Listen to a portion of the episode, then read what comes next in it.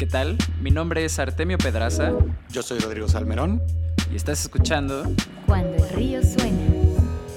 Acompáñanos con Alejandro Larosa, director de Agrofy, el marketplace de agricultura líder en Latinoamérica. Si solo tienes un minuto, lo más importante que pueden aprender operadores, inversores y fundadores es experiencia vertical. Agrofy tiene más de 23 años recolectando conocimiento invaluable de su industria. Especializarte en una industria puede ser la ventaja injusta de tu emprendimiento ante el resto. Un emprendedor está al servicio de los comportamientos del mercado, aunque en una industria como el agro existen formas de pago como el trueque, adecuarse a este tipo de necesidades es el deber de todo emprendedor. Al igual que Airbnb, Agrofy ayuda a sus proveedores a tomar fotografías y listar sus productos en su marketplace. Como dice Y Combinator, hay cosas que no escalan. En un marketplace como Agrofy hay dos lados de la red, quien vende y quien compra. Durante seis años, Alejandro y su empresa han buscado encontrar el balance perfecto para crecer ambos lados y generar liquidez. Bienvenidos. Cuando el río suena. Estamos al aire. ¿Cómo estás, Ru? Muy bien, muy bien. Qué bueno, qué, qué gusto tener una, una, conversación más de estas. Del otro lado de la pantalla está el buen Alejandro La Rosa. ¿Cómo estás, Alejandro? Bien, muy bien, muy bien. Muchas gracias por la invitación. No, hombre, qué, qué bueno que, que, le caíste este espacio a, a, platicar un poco de todo lo que traen ahí en Agrofy. Ayer le estuvimos echando un ojo y la verdad es que hay como varios componentes que llaman la atención al, al ver su compañía, ¿no? Obviamente está como el factor de, de innovación, como disruptor de, eh, pues particularmente de un sector agrícola que luego se ve muy rezagado por la tecnología. También otra cosa que llama la atención es los años que ustedes llevan invertidos como eh, empujando la frontera justo en esta industria y como innovando en ella. Eh, entonces, pues bueno, la verdad es que sí, sí nos emociona esta, esta conversación, pero para poner a todos en la misma página, cuéntanos cuál es el, pitch de elevador ahí en Agrofy, qué es lo que hacen. Agrofy es el mercado online líder del agro en, en Sudamérica o Latinoamérica.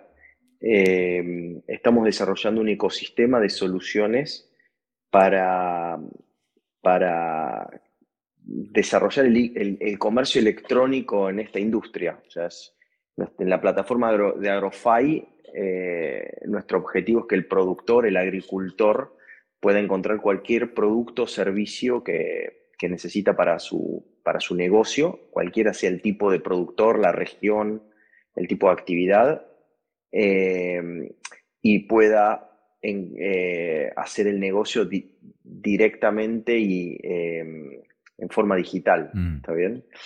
Eh, y hablamos de ecosistema porque para desarrollar el comercio electrónico en esta industria hay que resolver aspectos de logística, de crédito, de pagos, que son muy especiales, específicos de, de la industria, agro, digamos, de los agronegocios y que encima varía dependiendo del país o el tipo de agricultor o de, o de, mm, claro. de, actividad que realiza, ¿no? No es lo mismo, por decir algo, en ganadería que en, que en agricultura extensiva. Agricultura extensiva no es lo mismo que en intensiva. Así que por eso es que tenemos, eh, estamos haciendo un ecosistema de soluciones eh, que es específico para esta industria. Es como un programa masivo de, transformación digital, solo que en vez de tratarse de una empresa es como a nivel industria, ¿no? sí, exactamente. Nuestro... A ver, una pregunta muy interesante es por qué hasta ahora no había un marketplace líder eh, o un marketplace que concentrara la oferta y la demanda eh, para una industria tan importante como es el agro a nivel global, ¿no? porque mm, es responsable del 3% del Producto Bruto global, ¿no? y para economías como las latinoamericanas wow. llega a estar entre el 20 y el 25% del Producto Bruto de cada país. ¿no? Bueno, wow. yo estoy en este momento en Rosario, que es el corazón de los agronegocios de Argentina. En Argentina el agro representa el 60% de las exportaciones y generación de divisas. ¿no? Mm. Eh, en Brasil es casi el, también el 20% del Producto Bruto, y así podríamos ir con el resto de los países de, de Latinoamérica. Hay millones de personas viven del agro, hay millones de agricultores en cada uno de nuestros países y sin embargo el nivel de digitalización es bajísimo. Es una de las industrias menos digitalizadas que existen a nivel global.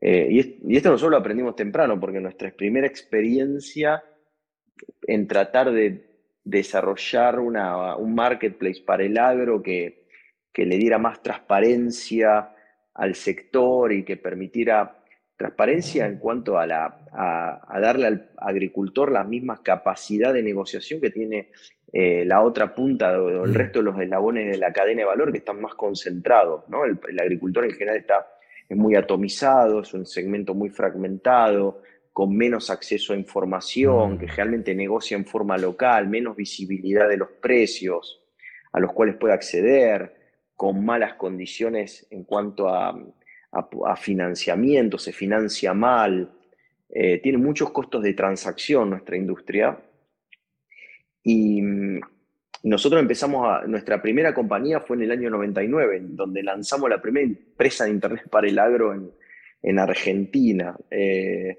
o sea que imagínense, hace casi 23 años que estamos de alguna manera en la intersección de Internet y los agronegocios. Esa es FYO, Estamos con Maxi, con mi socio, ¿no?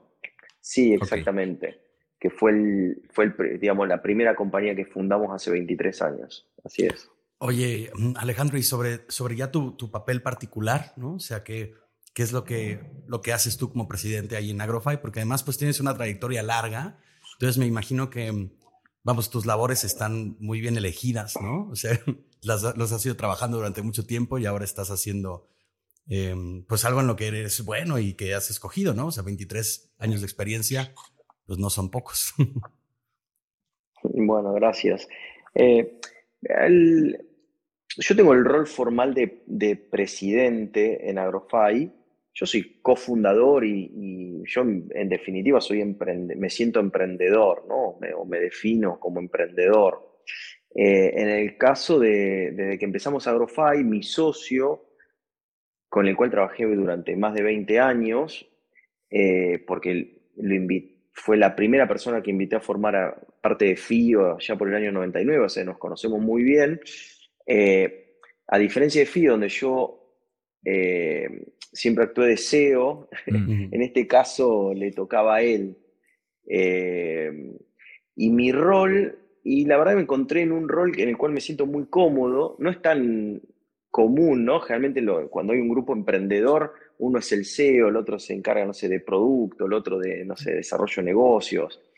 En, en este caso, a lo mejor porque era ya había, era nuestra tercera empresa, eh, yo me sentía más cómodo en, un rol en el ayudando al CEO en temas muy eh, críticos para el crecimiento de la compañía, como la expansión regional o el levantar capital o manejar. Nosotros tenemos en Agrofy más de 20 inversores, eso es una agenda importante, buscar todo el tiempo cómo sacar lo mejor de cada uno de nuestros inversores y, socios eh, y ayudar a los negocios en relaciones comerciales, ¿no? O sea, yo tengo por ahí, eh, a lo largo de los años desarrollé eh, relaciones con la mayoría de las empresas grandes de esta industria, entonces ayudo a los negocios de Agrofy en, en, este tipo de relaciones que son casi alianzas con las empresas mm. clave de la industria. Entonces tengo como una agenda yo diría, como que mi principal responsabilidad es el manejo del directorio, los inversores, el fondo de la compañía,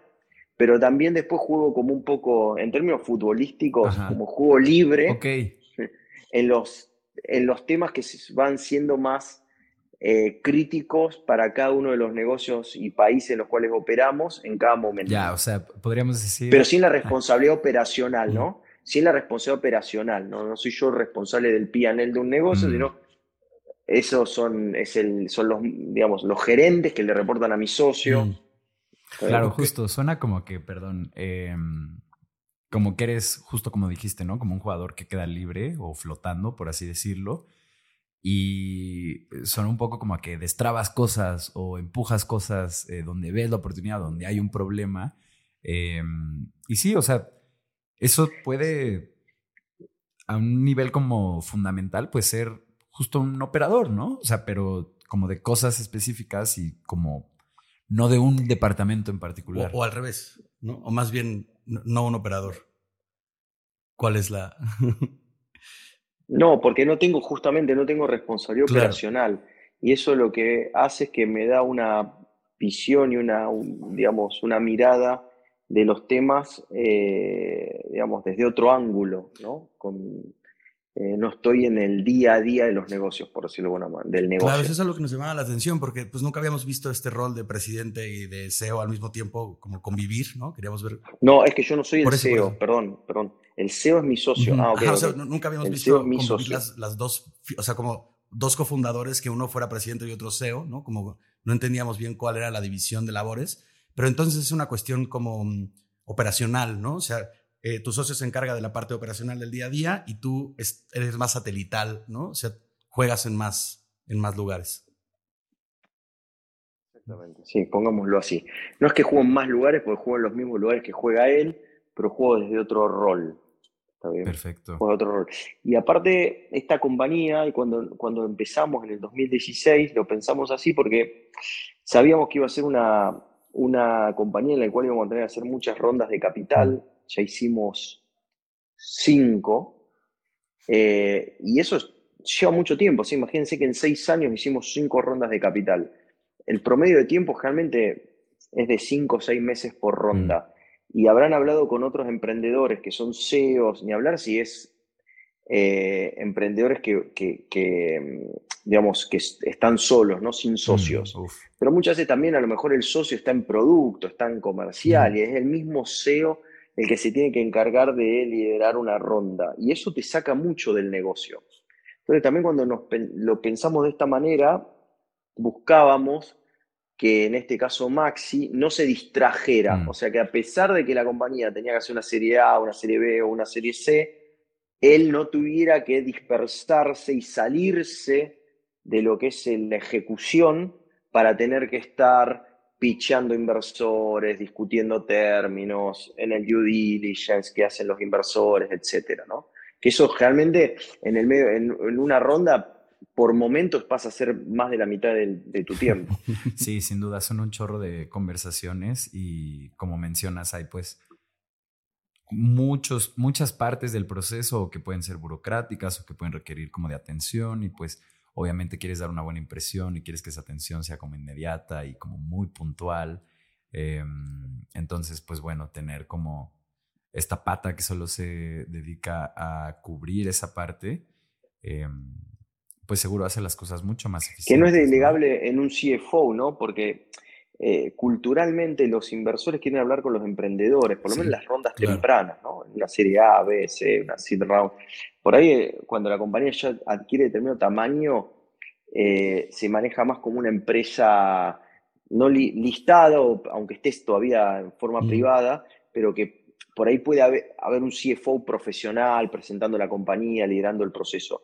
En las etapas tempranas, los, los inversores quieren hablar con los emprendedores lo cual es una restricción para el emprendedor, porque si mm. es de los socios, es el, emprendedor que mejor preparado está para presentar la compañía, el que es el CEO, otra vez, es como que el esfuerzo se, vuelve de más, es, digamos, es, muy, es muy grande y terminas distrayéndote y, descuidando la, la, operación, ¿está bien? Porque lo que no puedes descuidar es la ronda, eso tiene como Digamos, realmente la compañía empieza a levantar capital cuando ya tiene un, un se llama un runway, ¿no? Un plazo, digamos, de financiamiento que está acotado y vos sabés que tenés que cerrar la ronda antes de, que, de quedarte sin plata. sí, sí, sí. Es el, em, ¿cómo era? El runway, sí. Ajá, exacto. Em, bueno, Alejandro. Sí, hay muchos términos eh, en inglés, ¿no? Los que son como jerga sí, Sí, sí, sí. Mucha jerga, mucha jerga en, luego en estos programas Em, oye, Alejandro, cuéntanos tres cosas que nadie te dice sobre abrir un marketplace. Tal vez tres cosas que hayas notado eh, respecto a estas dinámicas donde pues tú pones el espacio y el mercado ahí se da, em, o el intercambio. ¿Qué se te viene a la mente? No sé si, a ver, em, que nadie te dice, ¿no? Eh, Creo que la, clave, nosotros aprendimos que la clave es generar liquidez. Creo que la mm. principal mm. barrera de entrada, o sea, el principal activo que, que desarrolla un marketplace es concentrar la liquidez. Estos son modelos de negocio. No sé si estoy diciendo algo que nadie te dice, ¿no? No sé si estoy cumpliendo con tu consigna. Mira, yo, no he escuchado si que es lo más importante, preferiría ser obvio que, pecar de obvio, pero me parece que es lo más importante, que es eh, para que un marketplace funcione, tiene que tener liquidez. Y mm. liquidez es que la oferta encuentre suficiente demanda para sus expectativas y que la demanda encuentre suficiente oferta. Y construir esa liquidez lleva mucho tiempo y esfuerzo y hay distintas formas de hacerlo, eh, porque básicamente es como resolver el dilema del huevo y la gallina, ¿no? Porque sí que viene primero. O sea, yo para traer oferta tengo que tener demanda, para traer demanda tengo que tener oferta, bueno. Y nosotros creo que algo que aprendimos muy temprano es cómo ir poniendo esos ladrillos de manera de que nuestros clientes, tanto el lado comprador como el lado vendedor, eh, estuvieran satisfechos eh, al mismo tiempo que íbamos eh, desarrollando lo que para mí es la principal barrera, barrera de entrada que uno puede generar con un marketplace, porque una vez que la liquidez se concentra es muy difícil sacarla de ese mm, lugar. ¿no? Entiendo. Qué interesante.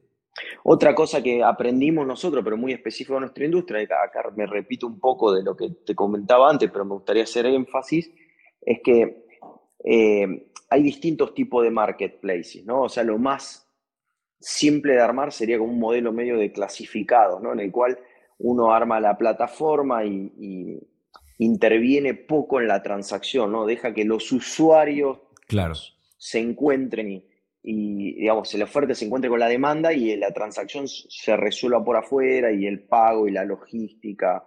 Bueno, y después a partir de ahí, que sería como lo más básico, uno puede ir poniendo capas eh, en la cual se va involucrando en esa transacción. Mm. Se pone una capa de reputación para generar confianza. Entonces, que el que va a comprar sepa cómo se porta el que vende y el que vende que sepa cómo se porta el que compra, si hay una historia, etc. Eh, y nosotros nos encontramos, a nosotros nos sirvió muy, nosotros tuvimos que hacer cosas que eh, fuimos que para, para, resolver problemas que cuando empezamos no sabíamos que íbamos a tener, ¿no? Y no llego al tema de que decía del crédito, la logística, el pago, que si quieren después me meto.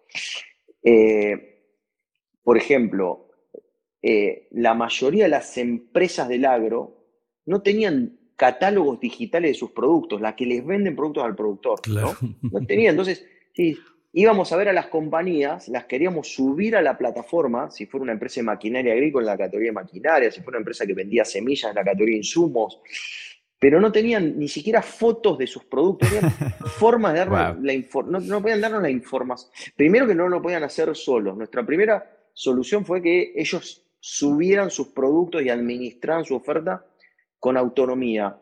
nos dimos cuenta que solos no lo iban a hacer, o lo iban a hacer de una manera que convertía poco. Convertir sería que no genera atracción, ¿no? Por si algo, fotos malas, información. Exactamente. Entonces, tuvimos que hacerlo nosotros y después al principio teníamos que mandar gente a las ferias del agro a sacar fotos de los productos. Mandábamos fotos. aplicaron la de. A sacar fotos para poder. La de Airbnb, ¿no? Sí, ¿Eh? aplicaron la de Airbnb, ¿no? Ustedes mandaban. Exactamente. Y lo aprendimos del caso ah, de ellos, de lo que hicieron con. Lo aprendimos del caso de ellos. Dijimos. rápidamente nos dimos cuenta que nos, nos inspiró la historia de, Aparte que es para, nuestro criterio el mejor marketing del mundo. nos encanta. Sorprendente. Eh, porque generó confianza en un lugar donde cualquiera de manual diría, no la vas... Estás de loco, ¿no? como va a meter gente en tu casa, bueno, no quiero hablar de eso, pero digo, es realmente increíble lo que hicieron, ¿no? Es increíble lo que hicieron. Bueno, y tuvimos que empezar a resolver, entonces el segundo, si querés, me dijiste tres, pero eh, ya no sé cuántas dije, pero el, otra cosa que aprendimos rápido es que, bueno, y como que como viene un proceso emprendedor, que uno empieza con una determinada idea de lo que va a ser su operación, después se da cuenta que hay, hay temas a resolver y que si no se resuelven como uno pensaba, hay que encontrarle la mm. vuelta, ¿no? Entonces, entonces segunda cosa que yo le diría a alguien que quiera armar un marketplace es que esté con la apertura mental a, hacer cualquier cosa necesaria como para resolver el tema de la liquidez, ¿no? Y ayudar a tener rápidamente eh, eh, yo creo, pues, digamos, una oferta curada que es lo que, genera confianza al comprador. ¿no? entiendo, entiendo, entiendo, entiendo. Y después el tema, para terminar con las transacciones, que, digamos, el, todo, todo lo que son las soluciones eh, financieras son clave en Latinoamérica y, generalmente varían de país en país, ¿no? Y ni hablar en el agro. Los medios de pago cambian por categoría, cambian por país, eh, el la moneda en la cual se da crédito, el tipo de crédito. Mm. Eh, y nosotros para bajar las fricciones, que es otra de las, me parece, las cosas clave, además de, además de la liquidez y de resolver la liquidez de, de, cualquier manera, vamos a llamarlo así, hay, un tema de eh, tratar de que la transacción sea lo más parecida a lo que tu cliente está acostumbrado mm. a hacer. Ahí eso debe ser difícil. Si un productor está acostumbrado a pagar con una con un canje de entregando grano para comprar insumos, tenés que tratar de, tener esa solución, porque si, si encima de que estás intentando de que haga la transacción digitalmente, querés que pague con una moneda o con un medio distinto al que está acostumbrado, es como que la barrera, digamos, se, va haciendo cada vez más difícil, ¿no? Eh, y, cambiar. Y nos encontramos ahí que tenían intercambio de granos en el, en el marketplace, ¿verdad? Esa es una de las, de las funcionalidades que tienen integradas, nos pareció. Es muy común. Sí. Esta es, es, una, es un típico ejemplo, eh, el, lo que en inglés se llama barter. Eh, es un típico ejemplo de una solución de pago que es específica de nuestra industria, sobre todo en Argentina, Brasil, Paraguay el agricultor muchas veces cancela sus obligaciones usando el mm. grano que produce. Mm. Qué interesante. Eh, y, me encanta esto que dices, porque hace mucho tiempo nos dijeron que la tecnología se adecuaba a los procesos y no al revés. Em, y creo que este es como un gran ejemplo de cómo... Everton Viana nos dijo. Sí, sí, justo. Em, tú te adecuas a cómo se hacen las cosas, optimizas esos procesos y poco a poco pues justo los vas mejorando, ¿no? Pero al entrar, pues lejos de cambiar toda la lógica y de decir, bueno, ahora se va a hacer así, este, de que adiós el barter, por ejemplo, em, pues no, realmente te tienes que adecuar muy bien a los comportamientos de, tus usuarios. y otra cosa interesante, que fue el, primer punto que, dijiste, para no interrumpirte, me, me esperé, pero es, es el mismo problema del cold, del cold start problem que tienen eh, pues aplicaciones como Uber, eh, como Rappi, como, pues como Airbnb también, ¿no? O sea, vamos, tanto marketplaces como, como estos lugares donde, donde existe un servicio que se presta y un cliente que lo pide y tienes que jalar a gente de ambos lados, ¿no? Conseguir esta liquidez, como le llamas, pues se vuelve... Eh, es el paso uno, si no, ni empiezas, ¿no? Em, pues ¿Qué onda? Nos vamos al corte, si parece prudente, ¿vale? Pues regresamos en un segundo. Estás escuchando Cuando el río suena, un podcast de conversaciones con agentes expertos y emprendedores del mundo digital. Tus anfitriones son Rodrigo Salmerón y Artemio Pedraza, fundadores del estudio de estrategias e interfaces digitales Acueducto. Para más información, visita cuandoelriosuena.com. Si encuentras valioso este podcast, por favor ayúdanos a compartirlo con un amigo o síguenos en Spotify o iTunes. Muchas gracias. Regresamos con Rodrigo y Artemio.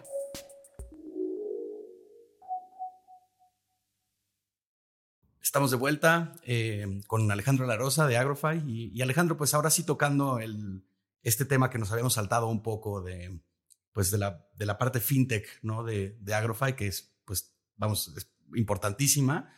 Em, leímos en, de antes en Horowitz que dicen que el futuro de todas las empresas va a ser fintech, ¿no? Que ese es la, siguiente, barrera, ¿no? Que naturalmente eh, pues llegarán todas las startups a esa dimensión. Eh, ¿Qué opinas tú de, esto? que si todas las empresas van a ser fintech o no, honestamente no, em, no, no, no puedo opinar de eso, pero creo que hay una oportunidad muy, muy grande. Eh, a ver, en todos los negocios, Voy a hablar del agro, si me permiten, para, para no pecar, Por de hablar de industrias que conozco menos, ¿no? Eh, lo que vaya a decir sea muy falseable. Eh, cuando uno ve las categorías que cubre Agrofy, que van desde maquinaria agrícola, insumos, logística, seguros, em, campos, em, rodados, eh, todo lo que es infraestructura para el campo, agricultura de precisión, incluso software o, servicios de otras ACTEC, etcétera.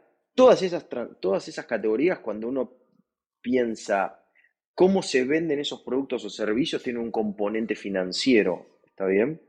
Eh, si uno va a comprar un tractor usado o va a comprar una camioneta o, o quiere comprar un campo, eso lleva generalmente atado una transacción, eh, digamos, una, la posibilidad también de colocar, de, financiar ese negocio, o con un crédito hipotecario sobre la tierra, o con un crédito prendario sobre el, camión o, el tractor, o con un crédito para la siembra, para los insumos, o un crédito para capital de trabajo, si el productor está, no sé, eh, comprando eh, no sé, alambrados para mejorar la infraestructura de su campo, ¿no?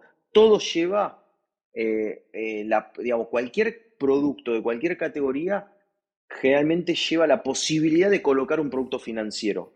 Eso es por lo menos en nuestra industria, ¿está ahí? A lo que yo creo que, que se referían, porque me imagino este tipo de posibilidades se deben dar en un montón de industrias. Y, y, lo que está pasando con la fintech es que existe como una, los bancos, y sobre todo en Latinoamérica, cubren un, cubren un porcentaje de la economía muy, muy chico, ¿está bien? Mm.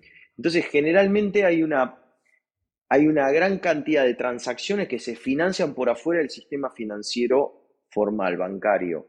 Y ahí es donde me parece que, que la fintech tiene una oportunidad enorme de resolver. Y hoy hay un montón de liquidez, hay un montón de maneras de fondear este tipo de créditos, ¿no? Sin ir, sin tener el negocio de un banco, ¿no? Es decir, yo tengo los ahorros de la gente y estoy regulado, o sea, simplemente vinculando la demanda de fondos con la oferta de fondos.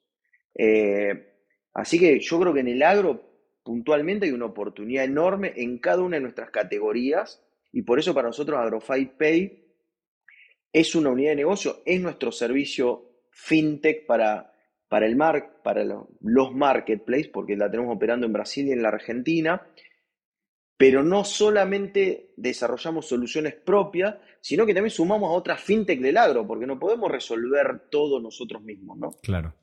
Sí, justo eso es un poco de lo que habla esta plática de Andrés Horowitz, quien eh, quiere echarse un chapuzón en como un one-on-one de fintech. Eh, esa es una gran plática. También hay un artículo si quieren leerlo.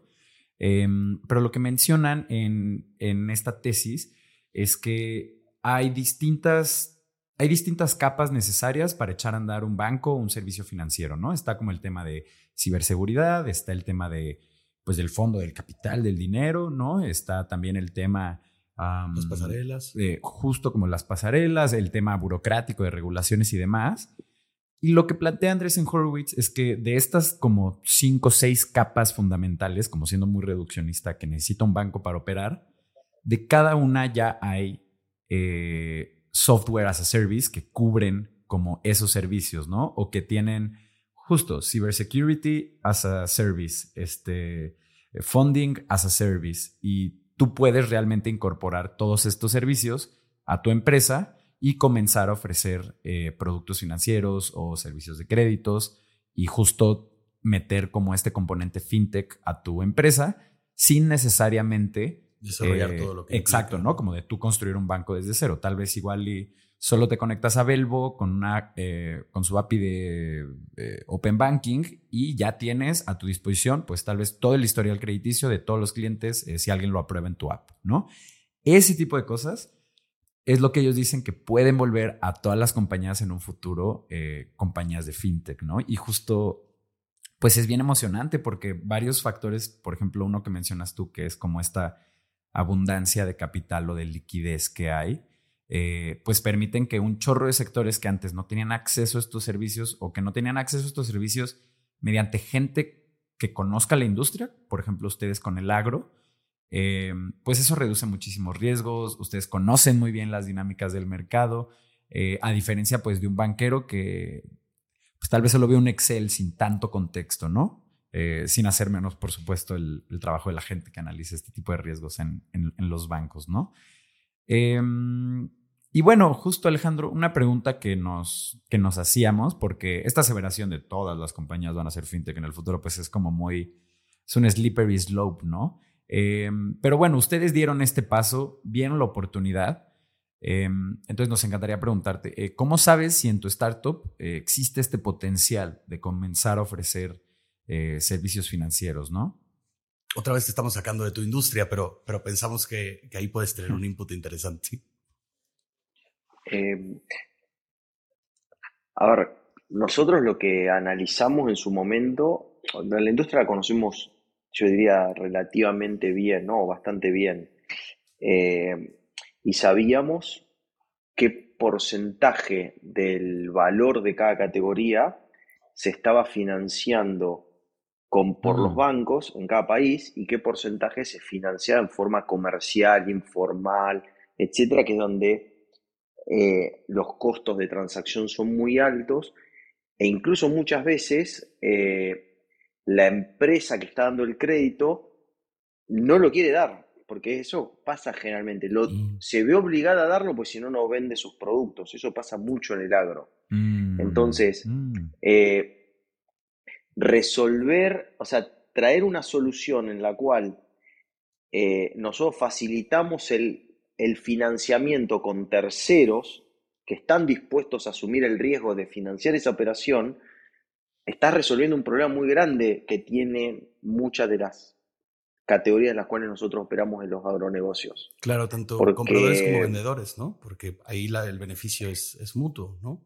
Bueno, un productor, porque generalmente opera con, digamos, los productores chicos generalmente tienen, eh, no operan mucho con los bancos, o los bancos están muy acostumbrados a prestar contrabalances y, y generalmente esos productores hay que prestarle porque uno conoce sus comportamientos. Entonces, hoy, digamos, entonces ahí hay una oportunidad seleccionando bien esos productores, teniendo su reputación, haciendo un buen scoring, atomizando el riesgo, poder traer terceros que están dispuestos a asumirlo. Riesgos que a lo mejor un mm. banco no, no tiene ganas de, de, riesgo que no quiere tomar, porque si no, mm. obviamente, digamos, en, en el agro por ejemplo, en la Argentina los bancos, bueno, yo te voy a dar una cifra, el agro en la Argentina, en agricultura extensiva, soja, trigo, maíz, se financia más o menos 20 mil millones, perdón, 10 mil millones de dólares anuales en Argentina para poder sembrar, de los cuales los bancos, entre, 10 y 15, si tomo los alquileres de los campos, etcétera, y no, no, mm. no tomo lo que son inversiones de capital, solamente el capital de trabajo para sembrar todos los años y los bancos financian menos del 40% de eso. O sea, todo el resto lo está financiando la cadena de valor. Y eso es lo que nosotros con mm. AgroFi Pay estamos desarrollando soluciones, por ejemplo, para que eh, entidades no bancarias, un fondo, un family office, inversores independientes, que quieren tomar ese riesgo porque saben que el riesgo es bajo, está muy atomizado, generalmente el, productor está en una actividad que va a sembrar todos los años, le va, pues entonces no, no es alguien que va a dejar de pagar. Entonces hay una oportunidad muy grande en traer terceros que quieran asumir justamente ese riesgo, ¿no? Más en un mundo de tasas negativas, donde las tasas de interés no cubren la inflación. Oye, y, una, pregunta ligada con eso. Eh, Alejandro, ¿el, riesgo lo miden ustedes o utilizan algún servicio externo como estas piezas que mencionaba Artemio? Eh, eh, bueno, dependiendo de qué riesgos hablemos. Por ejemplo, para todo lo que es pagos con tarjeta de crédito usamos piezas de terceros como las que mm. mencionaba mm, Artemio, ¿no? Hay soluciones muy bien hechas que permiten detectar el fraude online, pero eso es para para lo que es nuestro negocio de procesar pagos con tarjetas de crédito de agro. Mm, que además me eh, imagino que luego hay transferencias pues, considerables, ¿no? no sé, si vende un tractor, pues no es como... pues, vender dos jeans, ¿no? me imagino que hay más capas de seguridad. Sí, sí, sí, sí, totalmente. Pueden ser transacciones de 8, 10 mil dólares. Mm, Así es. Claro. Y, para el riesgo de sus de, los créditos que ustedes toman el dinero de alguien más para En otros casos sí, eh, nosotros podemos darle al, nosotros estamos desarrollando mejorando la forma de nosotros calificar al productor, mm. pero depende cuál sea la línea, hay veces que el inversor o, o la entidad eh, que está financiando quiere hacer como un doble chequeo, pero nosotros mm, hacemos como un, un chequeo, lo que sería como un pre-scoring propio, ¿no? Ya. En base a lo que mm. conocemos del productor, a la información que nos da, consultando en forma automática con centrales de riesgos, buscando en distintas bases de datos, cruzamos información y podemos dar una medida del valor que tiene para nosotros el crédito, el potencial de crédito de ese agricultor. Mm. Y eso es lo que le informamos al tercero. Algunos lo toman así y otros lo, hacen un doble chequeo.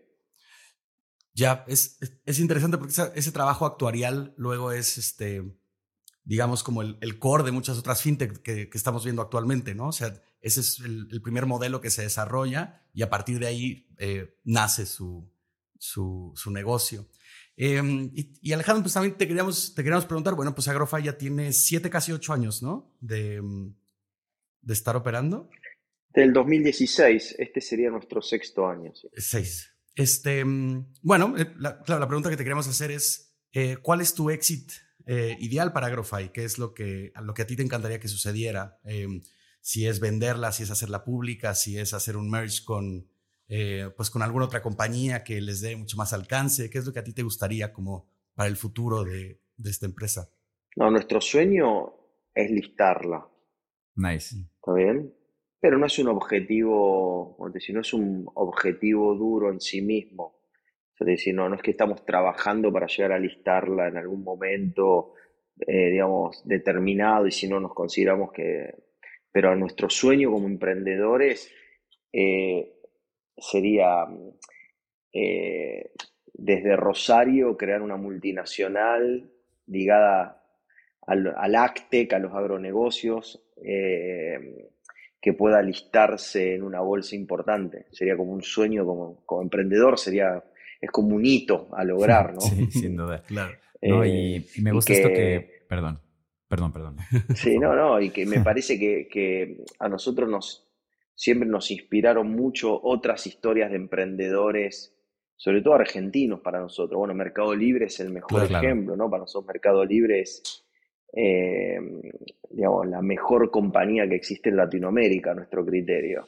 Y, creo que ejemplos como el de Mercado Libre, Globant, hay, hay algunos, hay muchos otros por suerte, en Brasil hay, hay muchos más en los últimos años, eh, creo que movilizan todo un, tiene un efecto multiplicador en el ecosistema de emprendedores que, que, es increíble, es increíble el impacto que generan nuestras sociedades, ¿no? Entonces se crean empresas, se genera empleo, viene más capital de riesgo, porque el capital de riesgo del mundo ve que en Latinoamérica hay compañías que llegan a listarse, por ejemplo, en las bolsas americanas. Entonces, como ven que, porque toda la industria del capital de riesgo necesita que haya una salida, ¿no? Porque nosotros en Agrofy levantamos plata de fondos del Silicon Valley, de fondos corporativos, de fondos de Brasil, que en verdad estos fondos tienen a su vez inversores, o sea, nos invirtieron, pero no es plata de, la gente que tenemos en el directorio, sino es plata que ellos a su vez tomaron de otro tipo de entidades, ¿no? Digamos, fondos de pensión o lo que fuera. Con lo cual, eh, necesitan un evento de liquidez. Y, por lo tanto, cuando una compañía de tecnología, sobre todo eh, de Latinoamérica, llega a la bolsa, de alguna manera le estás abriendo el camino a muchas otras que a lo mejor vienen mucho más atrás para que puedan hacer una seed round, una serie A, porque los fondos están viendo bueno, que es posible que estas compañías en algún momento sean listadas. Entonces, para nosotros sería como, además del orgullo que implicaría que Ronfai pueda listarse, eh, sería también como, sentimos como que ponemos nuestro granito de arena, seguir fortaleciendo, eh, digamos, un ecosistema que creemos es la salida para el desarrollo de nuestros países, ¿no? O sea, no concebimos que nuestro país se vaya a desarrollar sin mejorar la calidad de vida de la gente, si no creamos empleo privado y más actividad privada y empresas más competitivas que salgan a, competir al mundo. No, no se me ocurre de qué otra manera lo vamos a lograr, sino. Sí, sin duda, ese es, em, esa es una postura en la que por lo menos yo he estado pensando mucho últimamente de por lo menos las circunstancias, como el sistema en el que vivimos y como estos tiempos tan particulares, em, sí han empujado a que como sociedad las soluciones que ofrecemos a nuestros problemas y cómo eh, solucionamos pues cualquier problema al que nos enfrentemos, sea uno social, sea uno ecológico, ambiental, eh, científico, de empujar la innovación, lo que sea, todo viene genuinamente de este tipo de iniciativas privadas y como apalancándose de este capital que, eh, que corre estos riesgos, ¿no? Y este efecto multiplicador que mencionas es bien importante porque, por ejemplo, justo estas primeras salidas a bolsa, como la de Mercado Libre, em, de empresas tecnológicas de aquí, eh, es bien importante que eso suceda porque a nuevas generaciones sus role models sí pueden ser un Mark Zuckerberg, sí pueden ser un Steve Jobs, pero también empiezan a haber figuras con las que se pueden relacionar mucho más, ¿no? O que son del mismo, de la misma ciudad donde tú naciste o fueron a la misma universidad donde tú hiciste a tus amigos, ¿no? Y eso me parece muy importante para, para poder decir como, pues yo también me puedo echar esta carrerita y como eh, trabajar todos los días y construir algo que no necesariamente tiene que salir a la bolsa, como tú dijiste, eh, obviamente es un sueño, pero eso sucedería más como consecuencia de un buen trabajo y como de esta ambición y de este picar piedra o de construir something that it's built to last, ¿no? Em, exactamente. Eh, pero no es como el objetivo o como muchas otras cosas que nos han dicho varios emprendedores que vienen acá, que pues bueno, sí, o sea, bien la evaluación, bien la cantidad de dinero que levantas, pero eso es una consecuencia de lo que estás generando, no, no es el objetivo, no es el norte per se, ¿no? Em, bueno, eh, Alejandro, estamos llegando al final de esta conversación. Ha sido una muy rica, de verdad. Y pues bueno, con esta pregunta siempre cerramos el programa. Nos encanta porque nos, nos, permite, nos permite identificar dónde está la cabeza de todo mundo y pues bueno, aquí va. Ante los retos que están enfrentando como Agrofy y tú como su presidente en los próximos años, ¿qué te quita el sueño?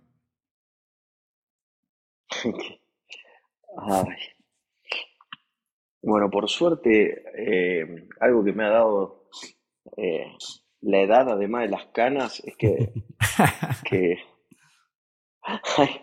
hay, pocas cosas que me quitan el sueño en lo laboral, honestamente. Genial. Eh, llevo la vida mucho más balanceada, ¿no? Eh, mira, yo creo que, que mm, conquistar el sueño, si es a qué le tenés miedo, eh, yo con esta aventura de Agrofy, con esta aventura de Agrofy, eh, nosotros ya ganamos mucho, pues ha sido una aventura mm. espectacular, la disfrutamos mucho, tenemos, hemos generado mucho empleo, gente muy talentosa ha venido a trabajar con nosotros y la verdad que le estamos poniendo toda nuestra energía y pasión y eso nos da una paz interior y una tranquilidad de conciencia independientemente, que va más allá de los resultados que logremos, ¿no? O sea, nos puede ir muy bien, excelente, bien, regular, o a lo mejor nos va mal, digamos, no sé, pero, pero creo que, que, estaríamos con mucha paz de que dejamos todo en la cancha, ¿no? ¿Viste? Cuando uno dice a los mm, chicos, entran a jugar, y bueno, lo importante es la actitud y, que dejes todo. Después el resultado muchas veces no depende enteramente de lo que hacemos, ¿no? Hay una parte que es más incontrolable. Creo que el, el riesgo de Agrofy principalmente es que lo que no lo que estamos intentando desarrollar nosotros lo haga otro, porque lo hace mejor, lo hace más rápido. Creo que ese es el principal riesgo, que va a mm. pasar, no hay duda, que todas las industrias se, van a terminar digitalizando. Creo que la tecnología ya es indiscutible, o sea, cuando yo, nosotros fundamos nuestra primera empresa de Internet en el 99, se discutía Internet sí, Internet no, yo me parece que esa discusión justamente quedó en el siglo pasado, milenio pasado, eh, o sea que, que, lo que nosotros estamos construyendo va a funcionar, va a funcionar. Si no es de Agrofy, será de otro, pero va a pasar, ¿está bien? Y nosotros nos vamos a quedar con, otra vez, con la felicidad de haber sido, digamos, por lo menos eh, perdiendo la carrera, pero por lo menos la forzamos, ¿no? Porque que fundamos Agrofy están saliendo un montón de competidores en otras geografías, o sea que por lo menos nosotros ya eh, ayudamos a que la... claro, exactamente. Y eso ya nos llena de orgullo. Fantástico, ¿no? Y me encanta esta filosofía de disfrutar el camino, de como darlo todo, de tener un buen balance eh, en la vida. Y, pues bueno, también justo eh, tú lo decías al principio del programa, ¿no?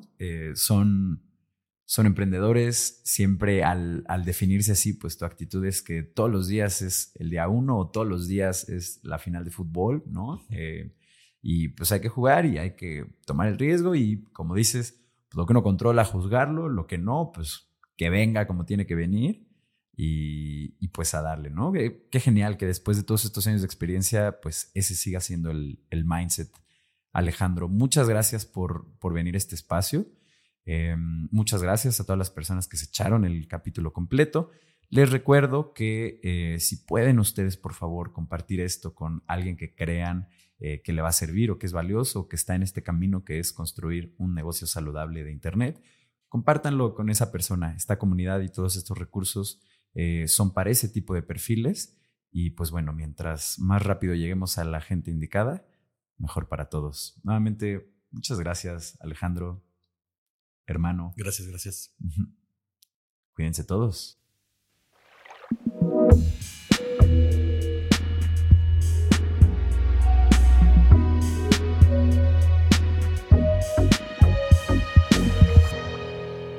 Cuando el río suena.